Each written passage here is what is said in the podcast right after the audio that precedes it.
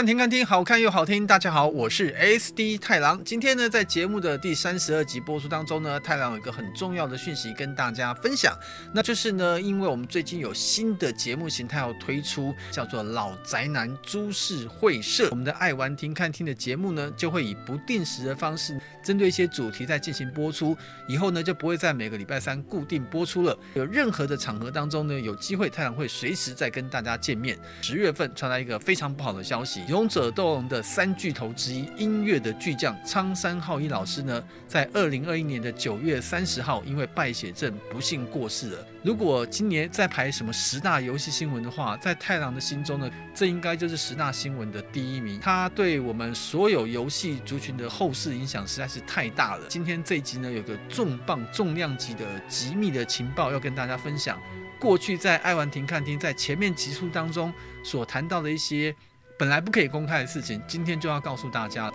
勇者斗龙》第十代这个网络游戏，它真的有一点机会，差点进入台湾。太郎就是带着公司的团队，跟史克威尔公司针对《勇者斗龙》第十代网络游戏代理谈到最接近合约终结的那个人。我也想把这个难得的缘分，又向老师致敬，也分享一下呢，当初这个非常可惜失之交臂的经验。那我想呢，这期节目大家听完了之后。以前呢，一些酸言酸语啊，认为是个捕风捉影啊，有的没的这些啊，应该借由今天的节目就可以知道，太郎呢这个人不太喜欢说谎话，因为每个产业都很小，你说谎话呢，有一天印证完了之后呢，都会发现这些事情是真的还是假的。那首先我们刚刚所提到这个苍山浩一老师呢，其实他跟这个制作剧本的绝景雄二老师，以及呢人设非常有名的鸟山明老师，一直是勇者斗龙的三巨头啊。那这个游戏呢，从一九八六年推出第一代，延续了非常长的一段时间，到二零二一年呢，刚好到了满三十五周年这么值得纪念的日子。可是呢，很不幸，苍山浩一老师呢，就在今年这个不幸的过世了。他不但是在这个二零一六年哦，得到了这个金氏世界纪录认证。全球游戏音乐制作这个年龄最长的老师，到十一代之前呢，是他完整的创作，创造单一游戏音乐的制作历史，他真的是全球最厉害，也是时间最长的。他在二零二零年呢，也受到了日本哦政府颁他这个文化功劳者的奖项。其实他有没有得奖，在我们所有的玩家们的心中，他的地位是非常神圣、不可磨灭的。那他过世那些消息哦，其实太郎非常非常的震惊，因为这个。太郎跟勇者斗龙缘分呢是非常非常非常深的，在他过世新闻发表的当天的下午，太郎呢就立刻哦联合几个比较好的喜欢收集这个动漫音乐、电玩音乐这些好朋友们，像诚品书店的音乐馆的负责人，直接跟他们联系，然后呢把诚品书店从北到南还有哪里有，还有外县市有，我说。你跟成品的总公司讲一下，只要在仓库里面有《勇者斗龙》十一代的黑胶唱片，我全买下了，一张都不留，什么版本我都要。我们就把《勇者斗龙》的十一代黑胶唱片都买下来了，拍卖网站上或是日本 Amazon 上，针对呢性价比高，就是价钱还没有浮动正常价位的《勇者斗龙》十一代黑胶唱片，也去把它全扫掉了。这是苍山浩一老师至少在官方表定的资料当中，他全程创作的音乐。官方呢总共公布呢这个苍山浩一老师创作了五百多首的音乐，就基于对苍山浩一老师的尊敬，我们还才决定呢把当年呢。不太能够特别提的一些题目，今天拿出来，在这个爱玩听看听算是常态播出的最后一集当中呢，跟大家来郑重的分享。当时我们跟史克威尔交流是别的事情去，是在正式谈完之后呢，呃，史克威尔突然神来一笔，说：“我想临时跟你插进一个话题，你有没有兴趣跟我们谈谈《勇者斗龙》第十代的代理，聊这个东西？”我表情是完全无表情，很自然的商务人士跟他们进行沟通。但是在太阳当时的内心当中，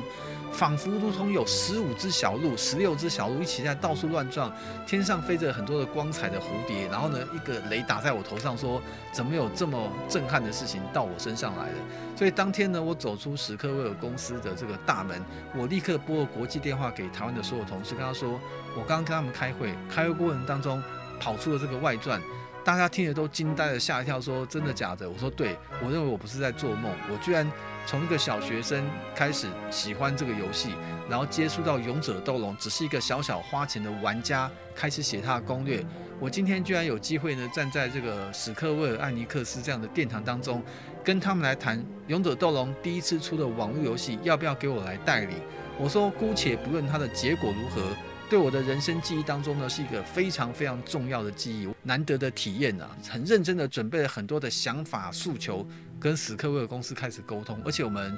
每一次的沟通呢，阵仗都很大。在二零一六年《勇者斗恶龙》满三十周年的那一段时间之中，所有关联部门的主管通通都一起出国。今天再跟大家讲个很有趣的事情，当年为了怕走漏风声，因为游戏圈子很小，即便同一家公司，我们也担心。不小心曝光出去之后呢，会影响这个案子的进度，所以我们取了一个代号叫“查理王”。大家认为说取名字根本不是重点，因为它只要能够有个代号就可以。那刚好那时候我手上拿着一瓶查理王的饮料，呃，然后我们就说那就叫查理王计划。所以那时候在我们公司里面呢，查理王计划就是勇者斗龙时代的网络游戏的代理计划。我们有没有能力去拿？超级大作有什么情形？我当年是真的进行过这件事情，而且是直接跟他们进行到很后面的谈判。所以呢，如果有各位酸民再有说啊，听你在吹牛了，听你在干嘛，那我就告诉你，我是真的坐在桌子上面跟他来对谈。台湾环境的状况，游戏的生态。各式各样的想法，他们也跟我们交集了非常多的意见。然后，其实呢，当时在交集的过程当中呢，也谈到了一些当时的生态。这个游戏它是采用月费制，也是用章节的。我们有针对这个事情当中做了很多的建议跟讨论。我找的是一些对这个游戏本身有玩过的人，组成一个叫做查底王小组，开始去钻研，然后开始去发掘游戏当中呢哪一些的点是它的行销点，哪一些的东西呢是可能他必须要拿出来跟原厂讨论的。从二零一六年的整个暑假开始，一直到年底十二月之间，做了非常多完整的报告、规划、讨论，为了展现我们对《勇者斗龙》第十代的这个重视的程度啊，整个行销案的计划当中呢，做了非常多重大的计划，而且这些计划呢，即便以现在的规格来看，也都是吓死人的规划跟安排啊！我先声明。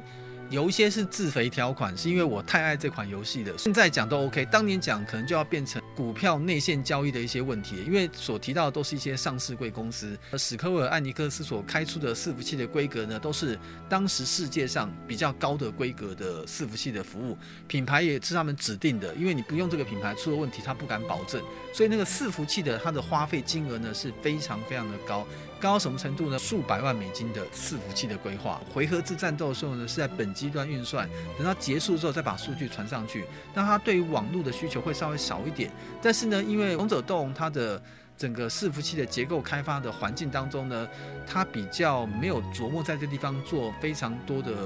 的。优化，我应该这样讲。所以呢，在网络传输上面，他希望是更稳定的网络环境，来确保即便是回合制的战斗，它的网络呢也不至于会被延迟。所以在这种状况之下呢，网络的服务又非常非常的重要。所以当时太阳在技术的问题上呢，开始搜寻伙伴当中，我就想，如果全靠我自己去花钱买伺服器解决这些游戏的 server，呃，网络问题，其实是一个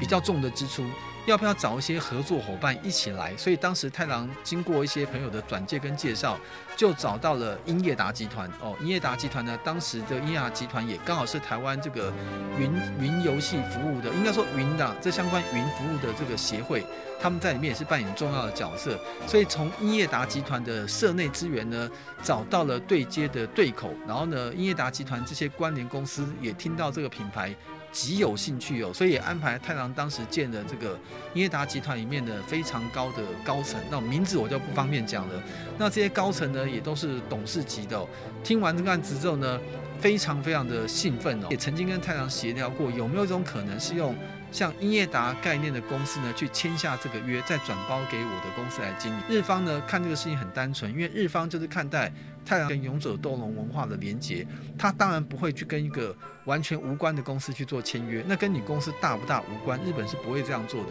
所以最后呢，他们就说，那不管怎么样说，那是不是就可以在像机房、在伺服器、在这些硬件跟网络的服务上，用英业达的一些相关的服务来跟我们来对接，这是一个可以做的机会，大家默契跟干就正式就决定。如果最后这个案子是确定要这样做的，我们都从伺服器到网络的服务就采用英业达的相关的服务。这样的话呢，我们将来在新闻记者会公开的时候，也一定会把英业达拉到台面上来，跟这个案子呢有相当程度的连接。但主体是我，这样的话呢，也不会对日本那边不好交代。SMAP 呢是当时呢代言《勇者斗龙》第十代的日本地区的代言人，以这么有分量代言人来说，我在行销上是不是也要找一个相对应诉求的单位呢？人数差不多、概念一样的天团，我们就找了台湾的五月天。太郎呢，特别透过这个好朋友跟五月天的经纪公司沟通说，我们想要代言一个日本的大型网络游戏，他在日本当地呢是非常非常有名的日本的天团代言的。因此呢，如果有机会拿到的话，想要知道五月天会不会有机会，也可以谈谈看这样的代言的案子。很屌的是，当时五月天沟通的经济窗口直接说。你不要告诉我是勇者斗恶龙，我们那时候惊呆了，因为这是很机密、很机密的事情。他说，因为你们讲的题目呢太明显了，因为第一个日本的超大型的游戏，网络游戏；第二个日本的天团级的来代言，那天团不就 SMAP 吗？SMAP 代言东西，我一边跟你通电话，一边用手机网查，就只有勇者斗恶龙时代了。那当时帮我们沟通中间，因为没有得到我们的授权，他说我不能讲是什么产品，我只是想问一下。类似像这种等级，你所刚刚所说的这种这种大型等级的产品，你们会有兴趣吗？他们的回答极其正面，说如果是勇者斗龙这样的游戏的产品的话，公司呢五月天应该非常有意愿跟你们检讨有关代言的事情。所以等于说，它的知名度跟它的分量可以打动像五月天这样的团体。那另外呢，在行销上面呢，我们也编列了将近七千万台币左右的预算，要来做《勇者斗龙》的行销，甚至不排除追加到一亿左右的规模，包含《勇者斗龙》时代的执行制作人这个斋藤先生，还有像是绝井雄二先生，甚至是这个苍山浩一老师。除了鸟山明先生呢，他可能是用祝贺的方式，他不会过来之外，这些都是有可能在台湾如果取得代理权的状况之下，会邀请他们一起来参与这些行销的过程。我们也觉得要有一个很震撼的场景，所以是要申请这个国家音乐厅两厅院的中庭，争取在这个地方有一个无偿方式的音乐会的表演活动，也同时来举办我们的方式的记者会。我们就打算邀请长荣交响乐团，我希望花一个月到两个月的时间，让长荣交响乐团把我这个音感还不错，但是对于专业音乐乐理来说不是很了解的人呢，能够训练我能够指挥《勇者斗龙》最有名的开场序曲。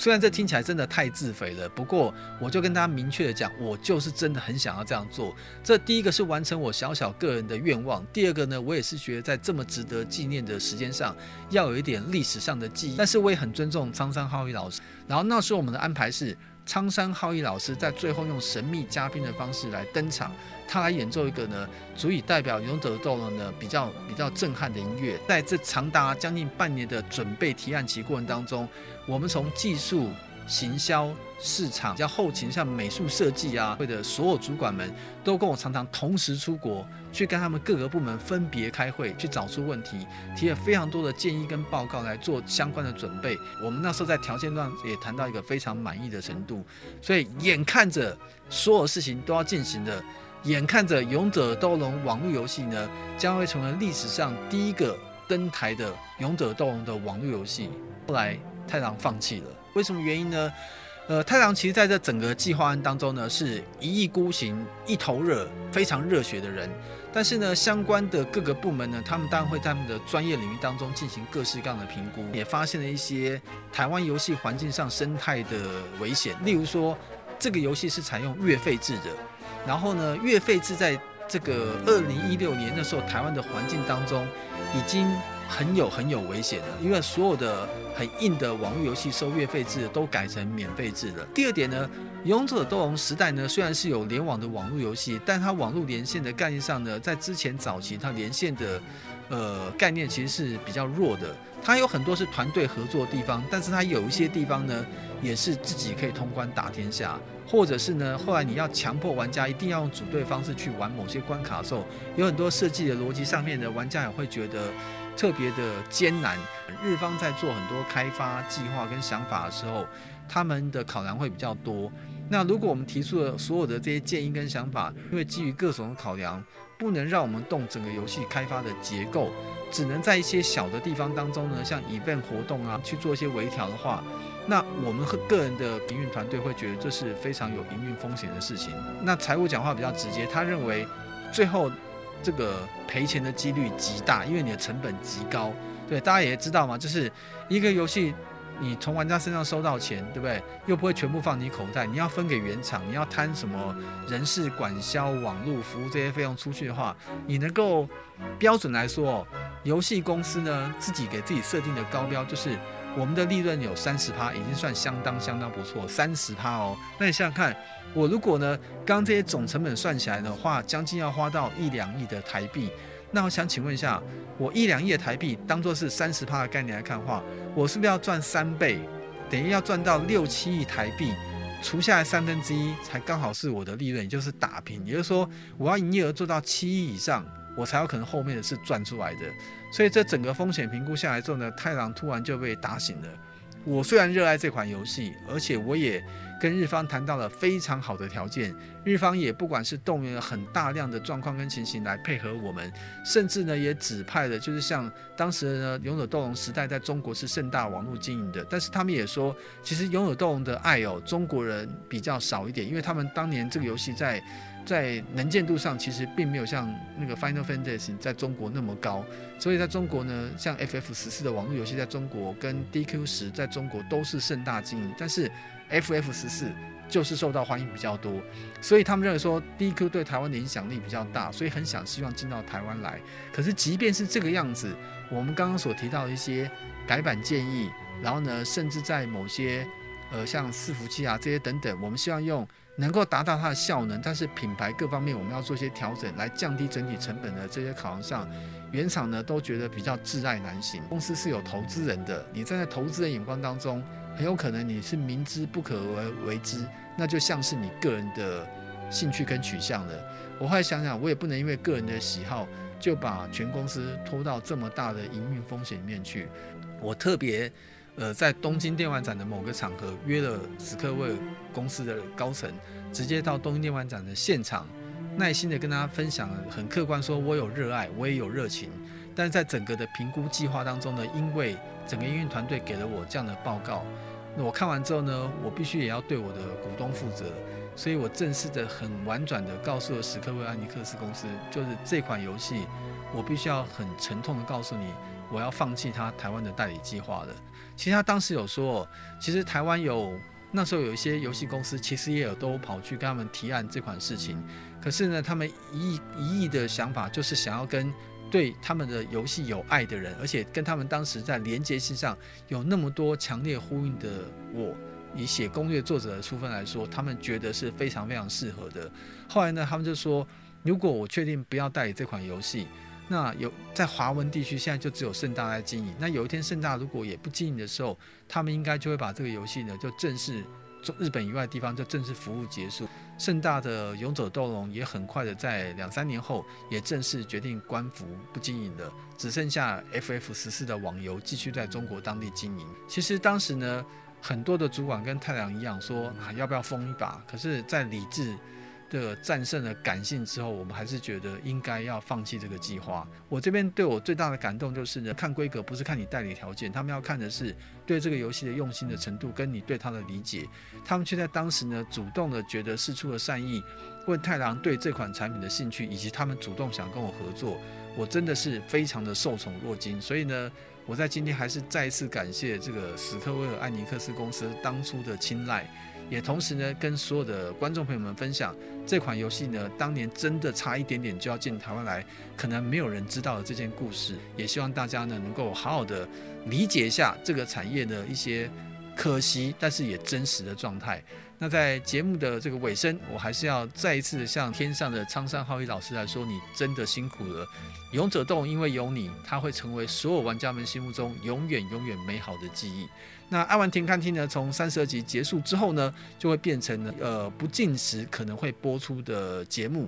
所以呢，可能就不会在每个礼拜时间固定播出了。也要请大家告诉大家，那我们马上就会有新的好玩的更多的节目推出，也希望大家呢可以跟我们共同一起来分享新节目当中一些有趣的事物。最后再次感谢大家，也希望呢大家继续支持 AC 健玩咖所有精彩节目，在我们的粉丝团，在我们的脸书大力支持，按赞分享，开启小铃铛，也给我们多多的一些意见跟留言，让我们有更多的机会跟大家来互动。在这边跟大家说再见，拜拜。谢谢大家收听。那希望在每个礼拜我们提供给你好听的 ACG 音乐跟内容，让大家都非常的喜欢。如果你支持我们，请到 ACG 街玩咖的粉丝团按赞分享，让我们设成抢先看。另外呢，也欢迎到 YouTube 频道订阅我们，开启小铃铛，收取最新的讯息。当然还有我们的音频的频道 Podcast，在很多的频道上面都有我们的节目可以听得到声音。当然了，如果想留言的话，欢迎到 Apple 的平台上留下你的留言，我们会尽心来为你服务。希望大家多多支持喽。